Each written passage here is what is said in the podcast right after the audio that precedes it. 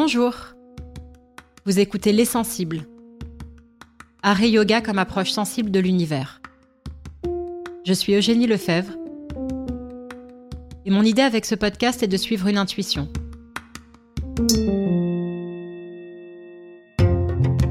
Celle que des liens et des échos très forts existent entre l'art et le yoga, dans leur façon, à l'un et à l'autre, de mettre chacun de nous en relation à soi-même, aux autres, aux vivants, à l'univers, et de leur puissance pour éveiller et animer notre sensibilité au monde qui nous entoure. Pour cela, je vais à la rencontre d'artistes, philosophes, curateurs, penseurs, yogis, avec l'idée que l'ensemble de ces échanges, en écho les uns avec les autres, esquisse progressivement de premiers éléments de réponse. Bonne écoute.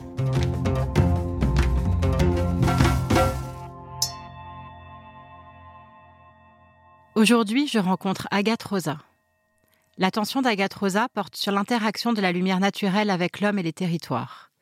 En explorant les capacités de cette matière lumineuse, elle utilise les processus cognitifs, perception, sensation, mémoire, représentation, et remet en question notre conception de solidité même des choses. Car c'est au moment où la matière devient mouvement et interaction de force qu'il est possible de questionner ce qui reste invisible à nos yeux. De manière encore plus vaste, que ce soit au travers du dessin, du son, du textile, Agathe Rosa semble exprimer et imprimer un monde qui nous dépasse, la suspension du temps, la force des éléments, le vide et le plein de ce qui nous entoure, l'infini du cosmos, les présages que ne rend tangible que le sommeil paradoxal. Ce sont toutes ces impressions, à la frontière du visible et de l'invisible, que j'ai envie d'explorer avec elle. Bonjour Agathe, merci beaucoup d'être avec moi aujourd'hui. Bonjour et merci pour l'invitation. Je voudrais démarrer cet échange sur la question de la lumière qui t'a longtemps habité, qui continue de t'habiter. Et j'avais simplement envie de démarrer avec une question simple. Qu'est-ce qui t'a amené à t'intéresser à la lumière? Alors, euh, avant la lumière, je pense que ce qui m'a toujours euh, intéressé ou fasciné, c'est euh, les forces invisibles qui se situent euh, autour de nous. J'ai une formation d'architecte et euh, pendant six ans, on nous apprend à sculpter l'espace par la lumière.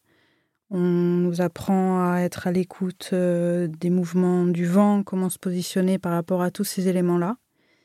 Et, et c'est vrai qu'au bout d'un moment, en me baladant dans la ville, je me suis rendu compte que ce qui m'intéressait, c'était euh, justement de euh, d'observer mon parcours en fonction de ces éléments-là.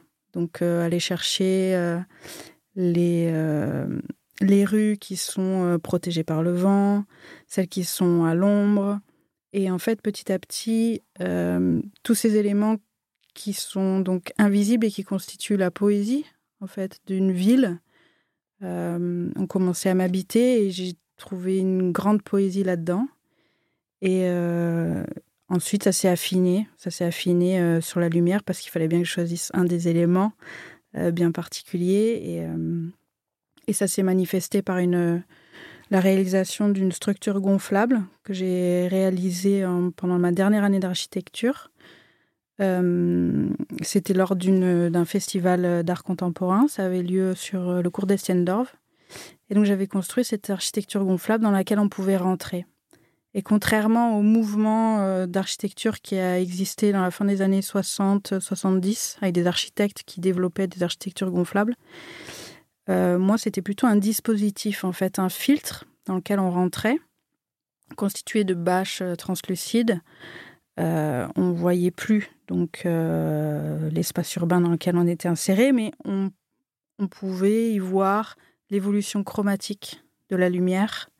Donc une lumière un peu bleutée le matin et qui se réchauffe petit à petit au fil de la journée et, euh, la lumière artificielle de, la nuit. Et l'installation n'était pas gonflée au maximum, ce qui fait que dès qu'il y avait un petit mouvement d'air, alors la, structure bougeait et on pouvait donc observer ce qui était invisible et qui constitue tout environnement euh, situé autour de nous. Euh, et la lumière, euh, c'est un vaste sujet. Pourquoi elle me fascine? Mais parce que est, c'est quelque chose de tellement riche. c'est la source de la vie, quoi. Donc, plein de domaines. elle touche à plein de domaines. Elle joue à plein de domaines et puis elle perturbe aussi notre façon même de voir le monde. Euh, comment elle joue avec nos perceptions? Comment elle influence nos perceptions? Comment comment est-ce que euh, le monde qui nous entoure est, est fait de cette lumière? Tu soulignes d'ailleurs à quel point c'est la lumière aussi qui, qui, qui donne leur présence aux choses et qui aussi pose la, la, finitude ou la non-finitude des choses. Comment, euh, comment est-ce qu'elle nous donne une perception du monde et comment est-ce qu'elle nous donne peut-être euh, une illusion de certaines choses du monde aussi? Alors c'est très, c'est aussi une question très vaste. On peut la prendre euh, par plusieurs, on peut y rentrer par plusieurs portes. la première, de manière très concrète et physique, c'est que la lumière naturelle, elle est arrive sur Terre, elle vient à la fois euh, du Soleil et puis elle va traverser l'atmosphère. Et une fois qu'elle arrive sur Terre, avec toutes ces perturbations atmosphériques, elle va interagir avec des atomes de la matière. La, lumière en soi, elle est invisible et pour qu'elle se manifeste, il faut qu'elle rencontre de la matière. Et donc déjà par ça, elle va euh, révéler euh, et modifier les volumes nous entourent. Donc déjà, cette perception-là, euh, rien qu'avec une forme simple positionnée dans l'espace, selon l'intensité, la chromie de la lumière, on va avoir une perception différente de manière totalement physique. Ensuite, nous, en tant qu'êtres humains, on a, euh, avec euh, la neuroscience et notre biologie et notre, notre corps, une perception des choses grâce à l'œil qui est aussi différente et qui en plus est intrinsèque à, chacun. Donc ça multiplie encore les, possibilités de perception. Et on peut rajouter encore la strate de euh, la culture, où la lumière peut avoir une signification différente pour chacun, de l'histoire personnelle de chacun et la symbolique. Donc la lumière en soi, elle est tellement vaste que oui, elle va jouer sur, euh, sur nos perceptions euh, dans toute cette vaste, enfin vastité, je ne sais pas comment on dit ça. Euh. Je sais pas, vastitude. elle va, jouer, je ne sais pas. Je pense qu'on peut faire plein de néologismes. elle va donc la lumière, elle va jouer sur sur tous ces sur tous ces plans. La lumière, c'est à la fois quelque chose de d'universel, euh, voilà, tout le monde en parle. Enfin, c'est quelque chose de, de, très vaste, même plus vaste que, enfin, aussi universel que le bois, la pierre, etc. Mais quand on dit, par exemple, euh, lumière chaude, lumière froide, euh, lumière aveuglante, alors chaque personne y met un sentiment, une sensation. Et c'est en sens où la lumière, elle est à la fois universelle et intime, et elle permet de faire le lien entre euh, deux dimensions qui sont euh, extrêmes. Et je pense que c'est pour ça aussi que les perceptions, elles vont jouer sur des perceptions, euh, sur une multitude de perceptions. Je voudrais insister et approfondir cette notion de perception qui peut, qui revêt une dimension simplement de l'ordre mental ou de l'esprit, mm-hmm. mais aussi qui peut être de l'ordre physique est-ce que la lumière va influer sur nos perceptions physiques? Bien sûr. Bien sûr. La lumière, euh, par des effets euh, d'optique, en fait, va créer euh, des illusions ou des, des situations qui, nous, qui vont nous déstabiliser ou nous déséquilibrer, nous interroger, qui vont nous traverser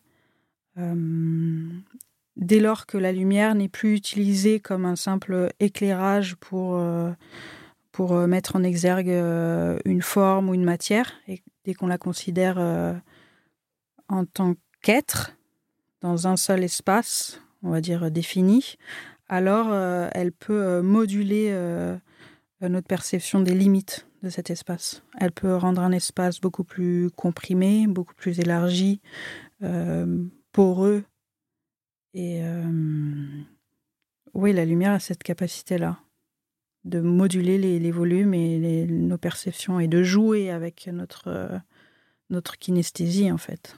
Est-ce qu'il y a un état purement physique de froid ou de chaud, même si on n'est pas exactement sur de la chaleur, de vibration, de, de, de frissons de, qui, que la lumière peut induire sur notre corps physique, si je puis dire? Oui, je pense. Je pense parce que euh, la lumière, c'est de la vibration et euh, et nous aussi, nous sommes faits de vibrations. À un certain niveau de physique, on se rend compte que en fait, le monde n'est pas composé d'éléments, mais euh, d'interactions et d'événements entre différentes entités. Donc, comme le corps est composé d'un certain nombre de pourcentages d'eau et elle va réagir euh, à certaines ondes ou énergies, il en est de même pour la lumière. Et je pense que euh, quand on parle de lumière, on parle d'énergie et euh, la lumière, elle est aussi euh, porteuse d'informations. Donc, donc oui, il peut y avoir un ressenti physique, effectivement, lorsqu'on reçoit des informations, lorsque la lumière se manifeste et qu'elle apparaît, je pense que les cellules du corps réagissent à ça. Est-ce qu'elles atteignent notre niveau de conscience? J'en sais rien. Mais en tout cas, euh, ça réagit. D'ailleurs, tu as fait un travail euh, qui s'appelle Atlas, si je ne me trompe pas, euh, pour aller observer ou capter la lumière dans différents endroits. Qu'est-ce que tu en as retiré? Comment tu comment as comment as eu l'idée de cet atlas? Et comment, euh, sur les premiers euh, lieux géographiques où tu as pu te rendre et où tu as pu étudier la lumière, euh, qu'est-ce que tu as ressenti et qu'est-ce que tu as observé comme singularité d'un lieu à l'autre? Alors c'était un beau parcours. en fait, c'est venu d'un livre de Daniele Del Giudice. C'est un écrivain italien, un grand ami d'Italo Calvino qu'on connaît un peu mieux. Et euh, dans un des livres, il parle de cette idée d'atlas de, lumière. Et j'ai trouvé ça fantastique de mettre ça en, en œuvre. Et euh, parce que c'est vrai que la, lumière, on sait qu'elle est différente. Euh, la lumière du nord est différente de celle du sud, etc. Et, et, donc je me demandais pourquoi et comment on pouvait la ressentir en fait, euh, comment vivent les gens euh, du Nord, comment ils vivent la lumière euh, là-haut et comment nous on la vit ici, qu'est-ce que ça influence sur notre, quotidien et notre manière justement de, voir la vie et, et notre rapport aux autres, enfin aux autres au sens large du terme. Et donc quand j'ai commencé, j'ai commencé lors d'une résidence artistique à Avignon, à Échangeur 22 euh, ça durait six semaines. Et en fait, j'étais partie avec une idée, avec un protocole très scientifique en me disant euh, bon, bah voilà, pendant six semaines, je vais étudier euh, la luminosité et son intensité avec des données très, voilà, très rigoureuses, scientifiques, etc. Et en fait, au bout d'un moment, je me suis rendu compte que c'était pas possible parce que si je prenais l'intensité lumineuse euh, du printemps dans le sud de la France c'était peut-être le même que euh, à l'automne dans une autre partie de la planète. Donc euh, il fallait rajouter de la subjectivité. Et en parallèle à ça, je lisais le livre de Carlo Rovelli, L'ordre du temps, et qui remettait en question en fait cette idée de de solidité des choses. Et que la matière est donc était devenue poreuse. J'avais ces deux, ces deux points-là d'équilibre qui étaient en train de se, de se manifester. Et un matin, je me suis réveillée avec un rêve et le titre, enfin, j'y cette phrase et c'était La lumière se cache dans les pierres. Et, et en fait, je me suis rendu compte qu'après euh, quatre semaines de recherche où j'étais euh, dans une impasse et j'étais en train de me dire mais j'y arriverai jamais, euh, il me reste deux semaines, je ne sais pas où j'en suis, je remets en question mon travail. En fait, c'est exactement ce que j'étais en train de faire. J'étais en train de travailler sur les pierres, la lumière. Et, et là, tout a pris sens et tout s'est, tout s'est mis. tout s'est aligné. Ouais, tout s'est aligné. Et, effectivement, Avignon, c'est un endroit qui est pour moi très lié à la fin. C'est là où la lumière vient interagir avec la pierre. Et alors qu'on est vraiment pas loin de Marseille, où là, il y aurait peut-être autre chose à dire. Il y aurait peut-être la mer ou, ou quelque chose de beaucoup plus social dans la, ville. Donc il y a donc il y avait cet élément-là, la pierre et la et la lumière à Avignon. Et donc je me suis arrêtée là-dessus. Et ensuite il y a eu une expérience à Rio où là ça a duré, euh, c'était plutôt court l'expérience, elle a duré deux semaines. Mais euh, ce dont je me suis rendu compte, c'est que c'était que la lumière était était beaucoup plus chaleureuse, beaucoup plus dorée et en fait, les gens, la manière dont ils se déplacent dans l'espace, créaient des volutes, des courbes, et ça reprenait euh, la, la, la, la relation qu'il y avait euh, entre la lumière et les plantes à Rio. Et de mettre ces deux éléments euh, aussi en, en, relation et de créer des équilibres précaires. Parce que ce que j'ai trouvé fantastique à Rio, c'est que quand on marche sur un trottoir et qu'on se, on se rencontre avec quelqu'un en face de nous, en France, bah, je sais pas, moi, je, sais que je dois partir à droite et la personne part à gauche. Mais là, mon intuition, elle fonctionnait pas du tout. Je partais à droite et la personne partait à droite. Et du coup, il y avait ce, petit pas de danse comme ça pour retrouver euh, sa ligne droite que je trouvais magnifique. Et donc, j'ai essayé de l'intégrer aussi dans le travail de ce second chapitre. En gros, le titre de ce chapitre-là fait écho à un point spécifique en physique où euh, c'est un point d'équilibre à partir duquel tout peut advenir en fonction de la pression, euh, de la température d'un élément. Eh ben, on ne sait pas si l'eau va se cristalliser, si elle va euh, si elle va devenir euh, gaz ou si elle va rester à l'état liquide. Et c'est ce point précis-là qui m'intéressait euh, à Rio. Et le rapport à la lumière, pour moi, là-bas, il est, il est lié à ça. Ce qui est euh, hyper intéressant en, t'écoutant, c'est finalement cette espèce de, danse que toi aussi tu, fais et tu fais de manière hyper naturelle et spontanée entre l'analyse très mathématique, physique, euh, la science, et cette dimension euh, particulièrement euh, subjective, poétique, sensible. Peut-être que soit ça te vient de tes études d'architecture, ou plutôt c'est ce qui t'a toujours habité, ce qui t'a amené aussi aux études d'architecture. Mais hum, au début de notre conversation, quand je t'écoutais, je me disais c'est fou parce qu'en fait, Agathe, là, je suis en train de l'interviewer en tant qu'artiste, mais on, écoute juste ce bout-là, on dirait que je suis en train d'interviewer une, une, une neuroscientifique mmh. ou une physicienne ou une astrophysicienne. Et en même temps, ce que tu viens de dire sur, euh, et je ne sais pas si ça a été un moment de bascule ou pas, mais ce que tu racontes sur ce qui s'est passé à Avignon, d'être arrivé avec un protocole finalement très scientifique, peut-être assez rationnel, aussi peut-être assez rassurant. Puis il y a un côté très excitant intellectuellement de se dire je vais calculer la lumière. Euh, et que finalement, tu te sois rendu compte que ça ne suffisait pas, si je puis le dire comme ça, mmh. et que tu es du coup, ou que tu te sois autorisé à injecter cette part plus intuitive, sensible, plus du domaine du ressenti? Encore une fois, euh, j'essaye d'utiliser les bons mots, mais corrige-moi si, ce ne sont pas les bons ou s'ils correspondent pas à ce que tu as vécu.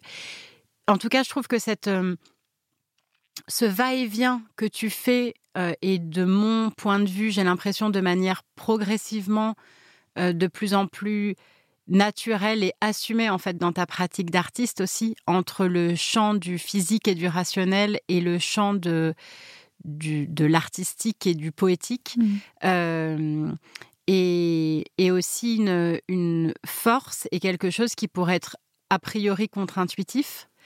Euh, et d'ailleurs, pour pousser euh, et pour aller un peu plus loin là-dedans, tu es allé en résidence auprès de, alors je vais dire d'astrophysiciens, c'est bien ça, parce que tu avais tu gardes cette soif quand même d'aller euh, je vais dire expliquer l'inexplicable ou aller creuser. Et de ce que j'en ai lu, et je suis vraiment curieuse de t'entendre, euh, j'ai le sentiment que finalement tu t'es retrouvé même face à des, astrophysiciens qui acceptaient, alors je ne sais pas s'ils acceptaient, mais qui avouaient qu'il y a des choses inexplicables. Oui, c'est ça. En fait, euh, il y a eu euh, effectivement ce moment de crise à Avignon où euh, j'ai dû accepter que le protocole ne pouvait plus, enfin n'avait plus raison d'être. Mais cette expérience qu'il y a eu avec les astrophysiciens quelques mois avant avait déjà entamé cette, cette crise-là. Parce que euh, depuis toujours, euh, j'ai été euh, fascinée par bah, les mathématiques, la physique, essayer de comprendre les mécanismes, le système de logique, et à partir d'un certain niveau, de trouver de la poésie aussi dans, cette, dans ces mathématiques, et dans ces chiffres, et dans la matière. Et, et donc, quand je me suis euh, approcher la lumière, j'ai tout de suite voulu euh, aller travailler avec des, astrophysiciens, ceux qui travaillent directement sur euh, la matière, quoi. Les experts. C'est ça. Et, donc j'ai remporté cette résidence qui, a eu, qui avait été organisée par Beaubourg et l'Observatoire de Paris. Donc je suis partie à Nancy, c'est un site de radioastronomie situé pas très loin de Paris. Et euh, donc c'est un grand champ euh, d'antennes où les astrophysiciens euh, vont capter des informations et des signaux radio du fin fond du cosmos et ensuite ils les transforment en images. Moi je trouvais ça déjà passionnant, déjà je comprenais pas comment c'était possible de passer d'une onde radio à une image. Donc on nous explique un peu comment ça fonctionne, etc. La lumière vient de très loin. Ensuite, elle doit traverser euh, les différentes strates atmosphériques. Là, il y, a des, euh, il y a des perturbations, ce qui fait que l'image, quand elle arrive, elle n'est pas forcément euh, nette. Il manque des données, etc. Ok, jusque-là, je, comprends. Et, et, on nous dit, bon, bah, on arrive à des images donc, qui sont calculées par des algorithmes dont certaines zones sont floues ou sont noirs. Je dis ah bon, alors est-ce qu'on pourrait avoir ces images-là avec ces trous? Ah non, non, on les comble par notre propre interprétation. Et là, ça m'a, ça m'a coupé les jambes en fait, parce que je me suis dit, alors toutes les images scientifiques de l'espace ou de la vision et l'imaginaire qu'on a de, de, ce qui nous entoure et qui est au-delà de la Terre, en fait, c'est une totale fabrication enfin pas totale, mais on a euh, des images qui sont euh, pas entièrement euh, réelles. Pourquoi pas laisser les trous, en fait? Il y avait quelque chose comme ça. Et, et c'est aussi du coup à ce moment-là que ça ça m'a fait basculer. Je me suis dit, bah alors, si même la science la plus exacte sur laquelle on a construit toutes nos sociétés en disant c'est comme ça, ça fonctionne comme ça, c'est logique. En fait, c'est une histoire racontée par des mathématiciens poètes, alors moi aussi, je peux avoir ma propre vision du monde. Je peux avoir ma propre perception et elle est tout aussi valable. Et donc c'est à partir de là que, que j'ai remis en question euh, les protocoles euh, scientifiques et même mon, approche de, de ma pratique artistique qui était basée sur euh, la recherche et, euh, et de m'autoriser à installer euh, beaucoup plus d'intuition et de ma propre sensibilité, ma poésie et, et à, à révéler ma personnalité en fait.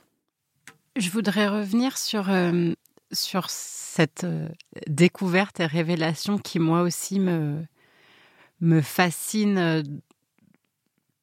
tant positive d'excitation intellectuelle qu'en négative de, en effet, euh, si même les images dites scientifiques euh, sont euh, retravaillées à l'aune de,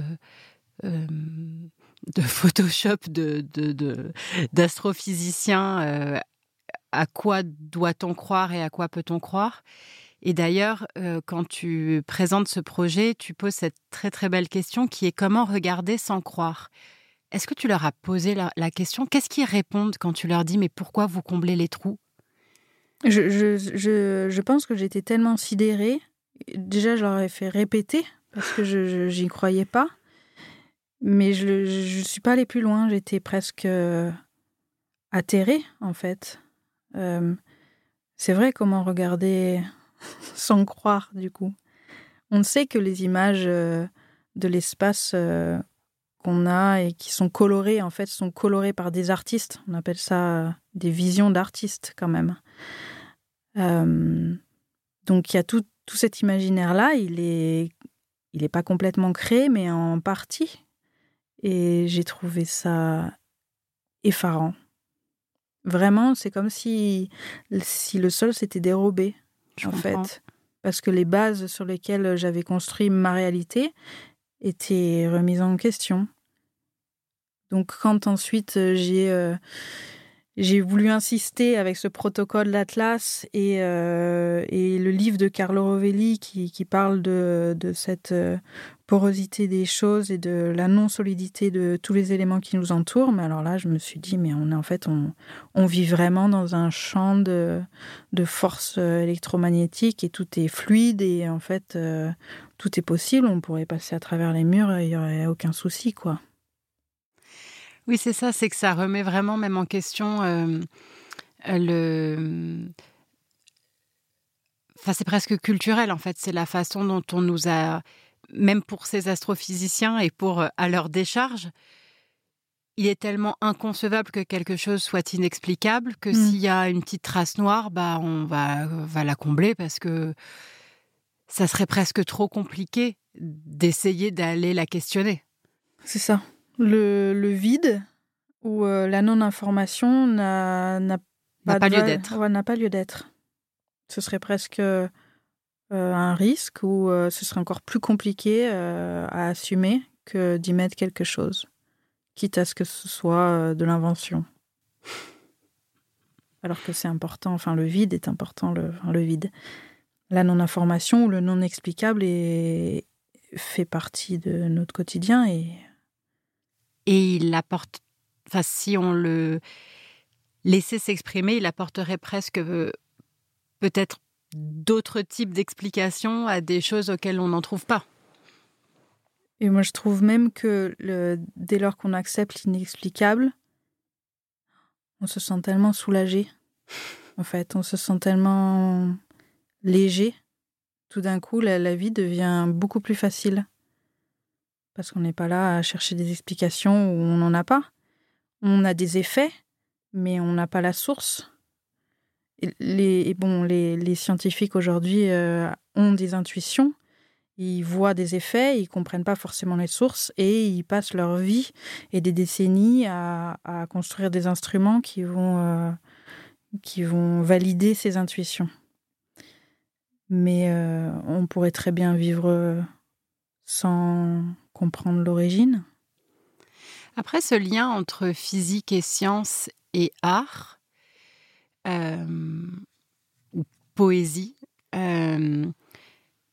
c'est quand même quelque chose qu'on avait, qui était déjà présent chez les alchimistes, par exemple, ou même dans tous les, les symboles qu'on a pu voir dans l'art minimal, ou cette euh, attirance de nombreux artistes au début du siècle dernier pour euh, l'anthroposophie ou pour euh, la théosophie, etc. Il y a quand même des traces euh, dans l'histoire, et notamment dans l'histoire de l'art, de, de ce lien aux sciences et de ce lien presque un peu ésotérique, si on, on, peut utiliser ce terme, mais qui en effet, du coup, remis presque dans le monde de l'art pour ne, pour ne pas qu'il euh, euh, qu'il envahisse ou qu'il infecte mm. le monde des sciences. Oui. Il y a vraiment ce, ce, lien qu'on a, pu, qu'on a pu sentir et qui... Euh, alors que peut-être que les scientifiques sont aussi des poètes, mais que, qu'ils ne, qu'ils ne s'assument pas comme tels. C'est ça. mais je pense que Enfin, dans notre société, euh, du moins occidental, on va chercher l'inexplicable par la science. Mmh pour lui donner une, une certaine valeur, en fait, une certaine réalité. Si on n'arrive pas à expliquer quelque chose, alors ça n'existe pas. Ou alors c'est faux ou c'est de l'invention. C'est dommage. C'est là-dessus aussi que je voulais rebondir. Tout à l'heure, tu as parlé de t'autoriser à révéler ta propre sensibilité ou ta propre subjectivité. Alors pour autant que tu es fasciné par, euh, par la physique, par les mathématiques, par aussi par ce qui est euh, a priori objectivable et explicable mmh. euh, et calculable, si je puis le dire, si je puis dire ainsi. comment on s'autorise à exprimer sa propre sensibilité? Qu'est-ce que tu as le sentiment d'avoir d'avoir fait, d'avoir lâché, d'avoir ouvert? Je sais pas. Mmh. Déjà d'en parler. Mmh la manière dont je parle de mon travail est différente aussi. Je pense particulièrement à une, une série photographique où en fait, depuis toujours, je suis fascinée par des morceaux de lumière qui se baladent dans la ville ou chez moi. Et je photographie et c'est quelque chose de récurrent depuis vraiment des années. Mais j'ai mis du temps à dire que je les photographiais parce que pour moi, c'était des êtres donc au début, euh, je parlais seulement de euh, voilà séries photographiques de morceaux de lumière euh, que l'on peut trouver dans l'espace urbain. Sauf que dès lors que je me suis permis de dire en fait non, je considère ces éléments comme des êtres et je peux discuter avec eux. Alors là, ça, ça a changé. Je pense que c'est dû à une à une remise en question et des événements, euh, des expériences vécues qui m'ont forcé, euh, d'une certaine manière, à, à, accepter ça et, et, euh, et, à en parler. À côté de la lumière, tu t'intéresses aussi à la question du temps et justement à ce temps incapturable totalement. la question du temps, à plein d'égards, elle euh, me passionne et elle fait beaucoup écho aussi euh, à ces conversations que j'ai la chance et l'honneur d'avoir avec, euh, ce podcast.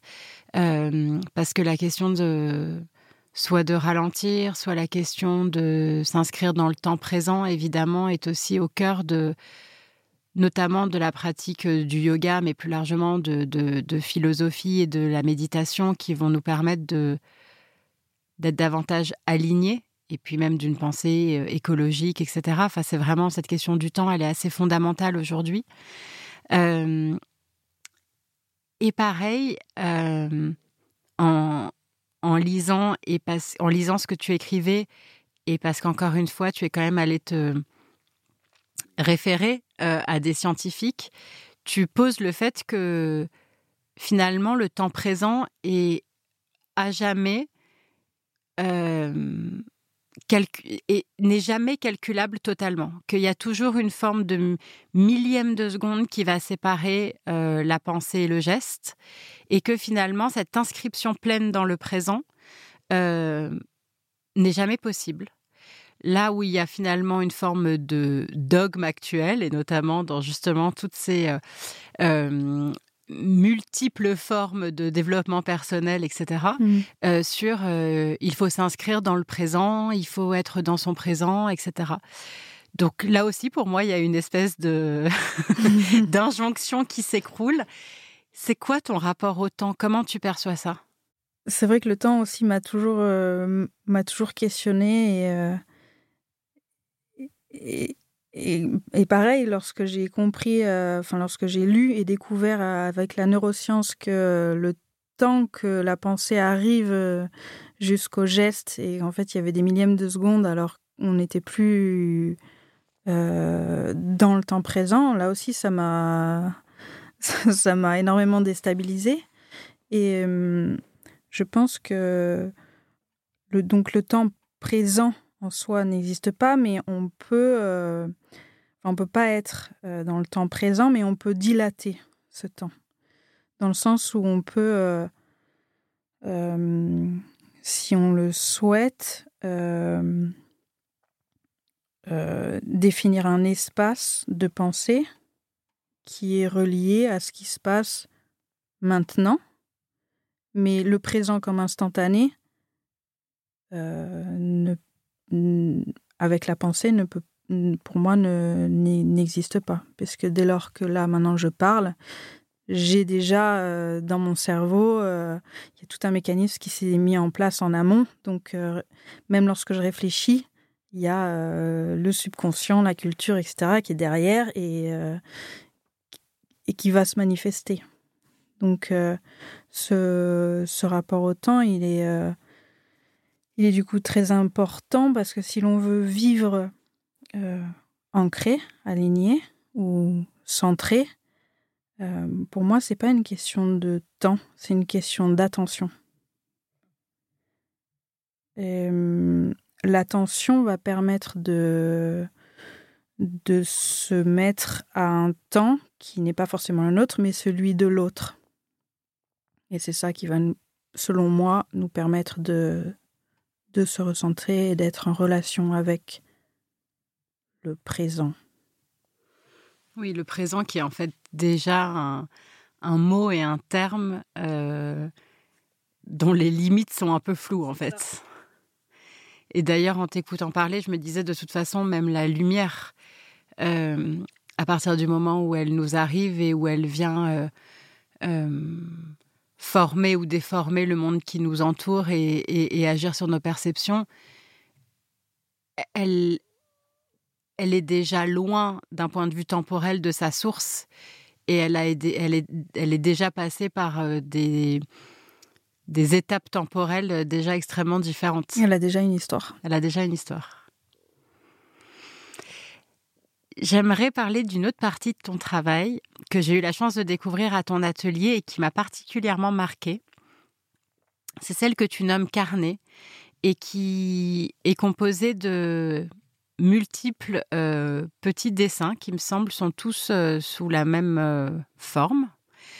une série de dessins qui, si je dois les résumer un peu basiquement et pragmatiquement, je dirais qu'on est entre le dessin d'architecture, la bande dessinée, l'art minimal truffé de symboles cosmiques. Ça m'avait énormément interrogé et attiré euh, quand j'étais venue visiter ton atelier. Et hum, je me souviens que tu nous avais parlé d'images puissantes et quasi réalistes qui te venaient soit en rêve, soit en intuition. Et hum, j'ai senti aussi que c'était pas forcément le moment d'aller beaucoup plus loin dans, dans, mes questions et dans tout cas toutes les interrogations que ça soulevait. Qu'est-ce que, qu'est-ce que tu représentes au travers de ces dessins et comment est-ce que le sujet, le thème ou même peut-être la, la, forme de ces, que tu vas appliquer sur ces dessins te viennent-elles? Alors juste pour, pour corriger, en fait, Carnet, c'est une série spécifique qui date de 2017, je crois, qui a duré un an. Là, je reprends la même chose, tu vois, c'est du dessin, mais c'est pas. Euh, c'est pas dans cette, ce corpus appelé pas ce corpus. Très clair. Mais c'est une autre série de dessins. Euh, ces, images et ce que je représente, c'est euh, la traduction d'une expérience vécue et d'une série d'expériences vécues pendant ces deux, trois dernières années. Lorsque j'ai poussé euh, à son paroxysme mon rapport euh, à la science et euh, l'explication de l'explicable, il y a une brèche en fait qui s'est ouverte et j'ai eu accès à mon insu à d'autres dimensions, à un autre langage, à d'autres symboles et ça a commencé euh, par euh, des signes et euh, présent dans mon quotidien, des personnes rencontrées, des, des formes, des suites de chiffres, des pensées qui m'apparaissaient. Et en parallèle de ça, il y avait des rêves qui avaient beaucoup de sens. Puis, j'avais à toutes les nouvelles lunes, je faisais un rêve spécifique avec un animal. Et, et lorsque j'allais chercher parce que j'ai une certaine sensibilité à la spiritualité euh, nord-amérindienne, euh, la symbolique de cet animal, cela expliquait clairement, avec des mots, ce que j'étais en train de vivre ou ce sur quoi je me questionnais. Donc euh, la première nouvelle lune, d'accord. La quatrième, ok, ça correspond. Au bout de dix, on se dit qu'il y, y a quelque chose qui se passe. Euh, et, donc là, euh, j'ai commencé à remettre en question euh, mon rapport à la, bah, la réalité qui m'entourait et au monde concret. Et est-ce que j'étais pas en train de redéfinir une signification de la réalité pour pouvoir coller à ce que j'étais en train de vivre? Ou est-ce que c'était ou est-ce qu'il y avait autre chose qui était vraiment là? Donc j'ai choisi euh, la deuxième solution. Et dès lors que j'ai fait ce choix d'accepter ces présences, eh bien, euh, un canal s'est ouvert. Un canal s'est ouvert et il m'a permis euh, effectivement d'accéder à de multiples informations, de multiples dimensions. Et ça a été très troublant ça aura duré euh, de manière très très intense pendant au moins euh, dix mois. Et, euh, et, à la fin, j'étais essoufflée. J'avais du mal à, garder les pieds sur terre, on va dire. Donc là, j'ai demandé de l'aide pour être accompagnée, pour accepter ça, déjà savoir si c'était normal et comment gérer. Euh, et donc j'ai commencé tout un, parcours, euh, enfin j'ai initié un parcours euh, sur ce qu'on appelle la voie rouge, la spiritualité amérindienne, avec un, un homme médecine. Et, et donc c'était difficile de, d'en parler autour de moi, ou du moins de, de, de vivre avec et de l'intégrer d'autant plus dans mon travail, parce que je me suis dit, c'est quelque chose qui m'arrive, qui est tellement grand, tellement vaste, inexplicable. Euh, je ne peux pas continuer à, à produire, à créer, sans l'intégrer. Et la, et entre le monde du rationnel, de l'expliquer et l'inexplicable que j'étais en train de vivre, c'est deux pôles tellement antagonistes que j'avais euh, beaucoup de mal à, passer de l'un à l'autre. Et euh, donc euh, j'ai j'ai trouvé des petits subterfuges pour intégrer petit à petit ces notions ces notions là sans euh, désacraliser le, la, la, force de ce que je vivais euh, sans euh, comment dire passer pour l'artiste qui fait une expérience New Age et quelque chose de je sais pas à la mode on va dire et ça, c'est un fil qui est très ténu et, difficile à, à, gérer. Donc pendant euh, un petit moment, je j'en faisais rien de ces images et de ces expériences, euh, enfin de cette expérience pure qui aura duré deux ans. Mais tu la euh, mettais déjà en dessin? Je la mettais pas en dessin. D'accord. Elle était en moi et alors j'ai un carnet dans lequel euh, j'écrivais et je notais euh, tout ce qui se passait, euh, etc.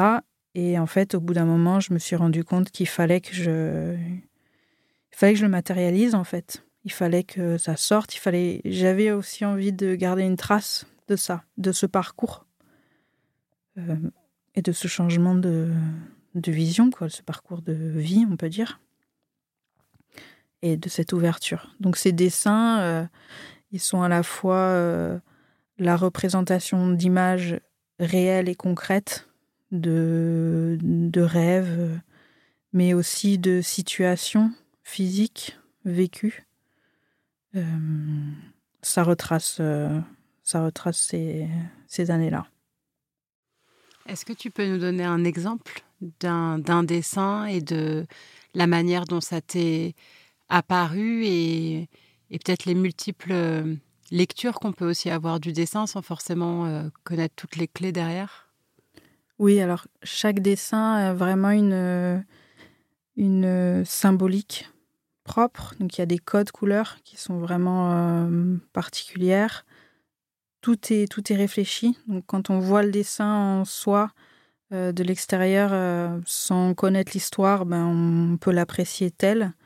Mais on, il a aussi une certaine profondeur si on veut chercher euh, les explications et les informations. Je pense à un dessin en particulier où c'est une, c'est une main qui, qui en fait se, on va dire, se désagrège petit à petit. En fait, euh,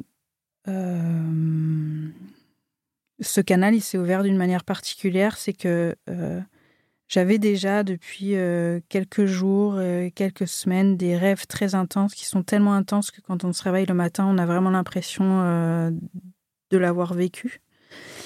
Et, donc là, j'ai eu ce qu'on peut appeler une, vision. Et en, sortant de cette vision, j'ai eu euh, la, nécessité et le besoin d'appeler euh, des, des esprits, enfin des animaux, pour venir me, me m'entourer et me, être avec moi. Et ils m'auront suivi et, euh, pendant quatre jours et quatre nuits dans mon appartement. Donc dans mon, j'étais dans un espèce d'autre espace-temps chez moi, dans, dans mon canapé, euh, manger, faire du café, etc. Euh, avec ces présences-là. Et en fait, toutes les euh, 4 heures, quelque chose comme ça, il y a un des animaux euh, qui venait et qui me parlait et qui me montrait des choses. Donc, il y en a un en particulier, c'est le serpent, le serpent d'eau qui est bleu et blanc, et euh, qui me dit cette phrase en me disant euh, euh, La matière n'est que vibration. Ok, donc je me réveille. Et, je me dis oui, bah bien sûr, la matière n'est que vibration. De toute façon, j'ai vu des astrophysiciens, je sais très bien, la matière n'est que vibration. Sauf qu'en fait, physiquement, lorsque je passais ma main sous une table, je pouvais euh, voir ma main. C'est comme si la matière devenait euh, translucide, si elle n'était que vibration. Je pouvais ressentir les vibrations de chaque élément autour de moi. Et donc, donc c'était très très perturbant parce que ça voulait dire que le canapé sur lequel j'étais en fait, j'étais dans du vide. Donc il y avait des espèces de d'ascenseurs comme ça émotionnels où j'avais du vertige complet d'être euh, au milieu de nulle part puisqu'on n'est que vibration. et, euh, et ensuite, euh, au bout d'un moment, je, suis, donc je me suis ré, enfin, réincarnée. Et donc là, le serpent revient et me dit, eh bien voilà, tu en, aurais, tu en auras besoin de cette capacité-là. Tu vas t'entraîner, regarde comment ça se passe, essaye d'ouvrir et de fermer euh, les limites de ton corps euh, pour pouvoir ressentir la vibration ou rester toi en fait avec tes propres limites. Et il m'a fait faire des allers-retours comme ça et des va-et-vient euh, pendant, je n'ai pas de notion de temps, mais un certain nombre de temps pour que j'assimile vraiment dans ma chair cette sensation-là. Et donc ce dessin qui en soi, voilà, il y a trois dessins de main, pour moi, ça représente tout ça. voilà.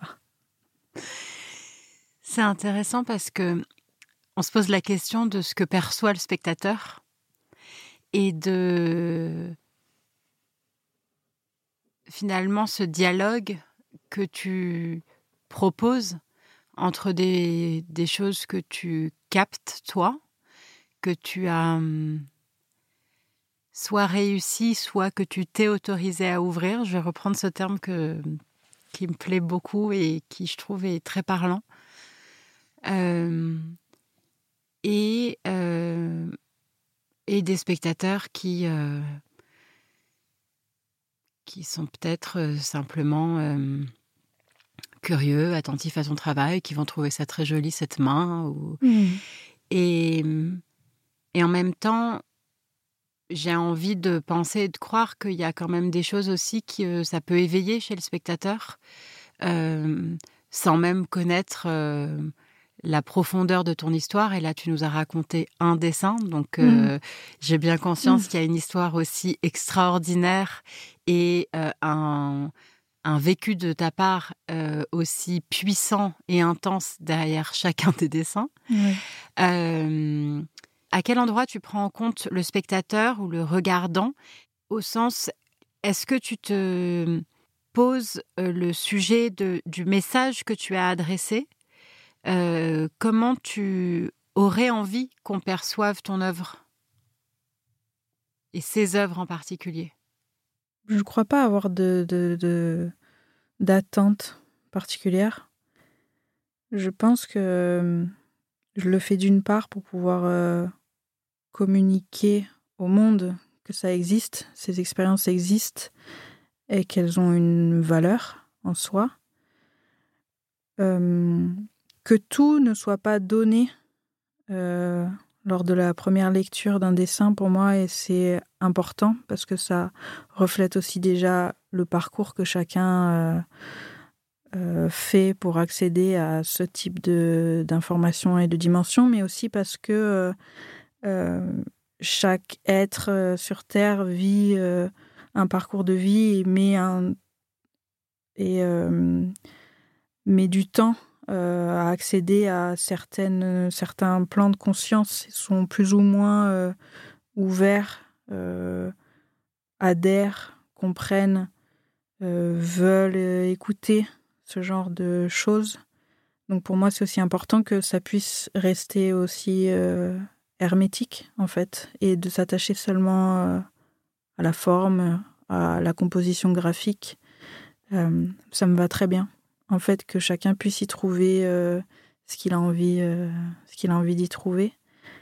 Je pense pas qu'il y ait ce qu'il a envie ou ce qu'il est prêt aussi oui, à accueillir. Exactement, c'est ça.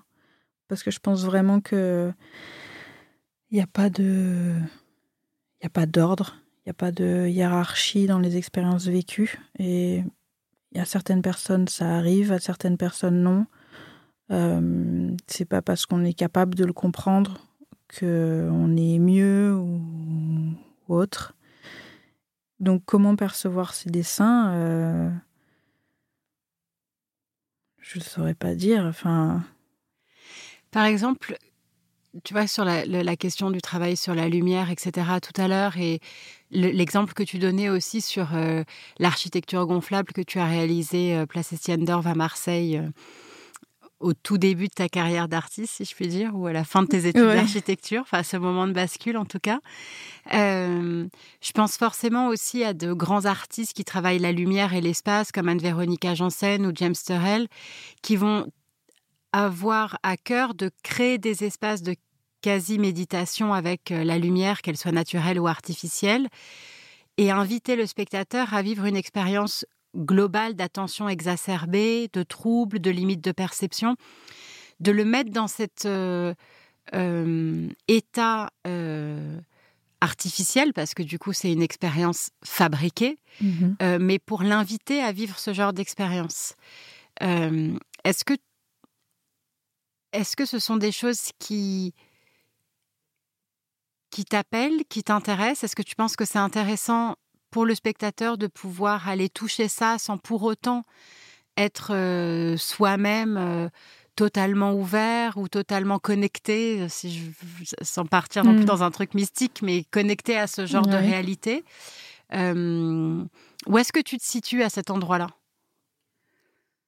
Pour moi, James Turrell, Anne-Veronica Jensen sont vraiment des, des artistes que j'admire.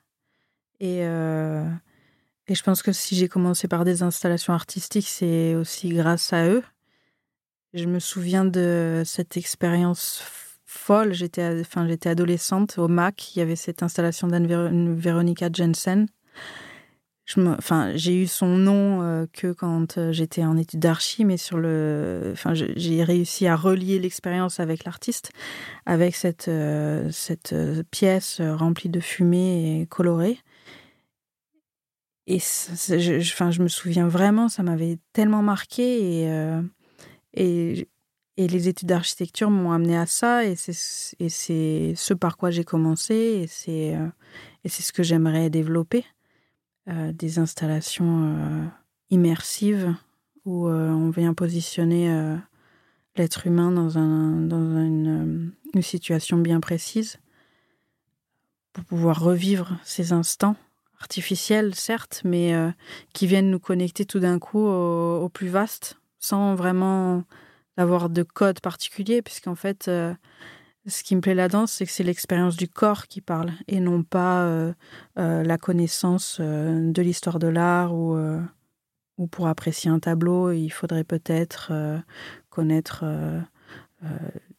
l'histoire euh, de l'artiste, euh, les codes représentés, etc. On a quelque chose peut-être qui touche plus à l'intellect que euh, une expérience physique qui va tout de suite parler et toucher l'émotionnel. Moi, c'est vraiment ça qui m'intéresse. Alors après, par des questions de de moyens, de de situation, je me suis euh, plus euh, rapprochée, bah, par exemple en ce moment du dessin, parce que j'ai un petit atelier, quelque chose comme ça. Mais c'est vrai que l'espace en soi et la lumière restent euh, des éléments vers lesquels euh, j'ai envie d'aller et que j'aimerais vraiment développer.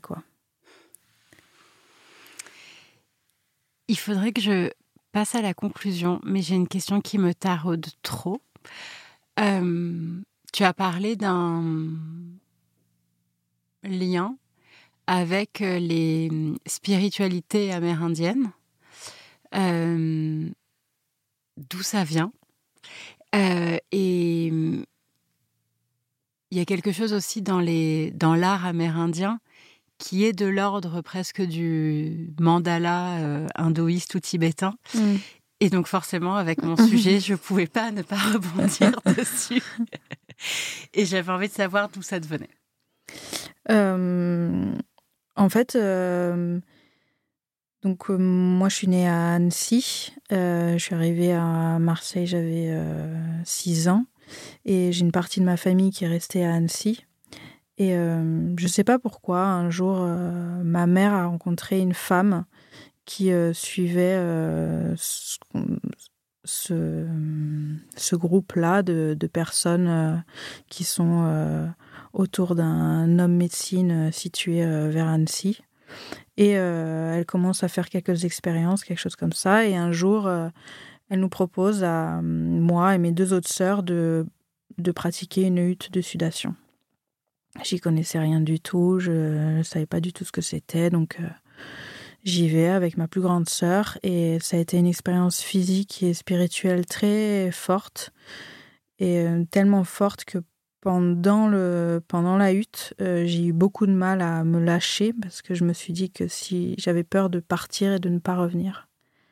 Et lorsque je suis sortie, euh, je me suis dit que si je devais y retourner, c'était pour une, une question bien précise ou un besoin bien précis. Et euh, mais ensuite, je, voilà, j'ai continué ma vie, j'ai, j'ai, je suis passée à autre chose et j'avais oublié ça. Sauf qu'en fait, euh, quand la, la brèche s'est ouverte et que les symboles qui étaient en fait euh, des symboles liés à cette spiritualité, spiritualité-là se sont manifestés, ça a fait écho, mais je, je pense en fait que ces signes-là sont arrivés parce que j'étais déjà sensible à ça. Sinon, euh, ça aurait peut-être été un, autre langage ou un autre, euh, univers de, de symboles. Mais c'est vrai que je m'y retrouve euh, bien et très bien parce qu'il y a un lien avec tous les éléments et c'est une spiritualité qui est très ancrée et très terrienne. Elle est vraiment dans le corps, l'action et le rapport à la, terre. Et hum, c'est ça qui m'intéresse. Enfin, d'avoir cette connexion de l'être humain sur la terre, tout en ayant une connexion avec euh, euh, le ciel. Et donc, euh, cette ligne-là qu'on retrouve, et, hum, ouais, ce rapport à la matière qui est très présent. Merci beaucoup et ça fait plein d'écho aussi à beaucoup de d'éléments justement de la philosophie et de la, enfin de la philosophie du yoga et de la pensée indienne et et, et je pense aussi qu'il y a un sujet de on est soi-même pour plein de raisons sensibles où on a été éveillé à certains langages et, et c'est ce langage qui continue de nous accompagner et en fait c'est celui dont on a les codes en réalité. Oui. Je vais terminer euh, par la question de la sensibilité euh, pour ce podcast qui s'appelle donc Les Sensibles, et euh, par la façon que Baptiste Morisot a dans son ouvrage Manière d'être vivant de qualifier la crise écologique que l'on traverse en parlant d'une crise de la sensibilité. Évidemment, il prend cette question de la sensibilité dans le prisme de notre sensibilité au vivant et de notre capacité à nous relier euh, et à être particulièrement attentifs euh, au vivant qui nous entoure et au fait même que nous soyons nous-mêmes avant d'être des êtres humains rationnels dans un monde euh, accéléré et capitaliste des, des, des animaux parmi d'autres vivants. revenir sur cette question de la crise de la sensibilité qui est pour moi un peu plus globale et large finalement et te poser euh, une simple question qui est euh, quelle serait selon toi la priorité pour éveiller à nouveau le monde sensible? L'attention. Moi, je pense que cette crise de la sensibilité, elle est, elle n'est pas forcément due à l'être humain qui est moins sensible, mais à, au monde dans lequel on est aujourd'hui qui nous coupe de cette sensibilité. Dans le sens où même une personne euh, qu'on pourrait considérer euh, autour de nous la moins sensible possible, si on la met euh, au cœur d'une forêt pendant deux heures, il se passe quelque chose et elle se rend compte qu'elle est sensible. Pour moi, cette sensibilité-là, du coup, c'est une question d'attention. Et donc, dans un quotidien très urbain, très dur, voire froid, pour retrouver cette sensibilité-là, pour moi, c'est elle, devrait passer par l'attention. L'attention sur euh, ce que je suis ici et quel est mon rapport aux autres maintenant. Se mettre à l'échelle euh, à l'échelle des autres et de ce qui nous entoure. Est-ce qu'on serait capable de se mettre à l'échelle du temps euh, de la plante qui est à la sortie du métro? Voilà, en gros, c'est ça. Un exercice pour tous ceux qui nous écoutent. Merci énormément, Agathe. Merci beaucoup. Merci d'avoir écouté Les Sensibles, art et yoga comme approche sensible de l'univers. Un podcast produit par Fabrizio Delia, qui a également composé l'identité sonore, et par les ateliers de la Madeleine. N'hésitez pas à partager ce podcast s'il vous a plu et je vous retrouve très vite pour un prochain épisode.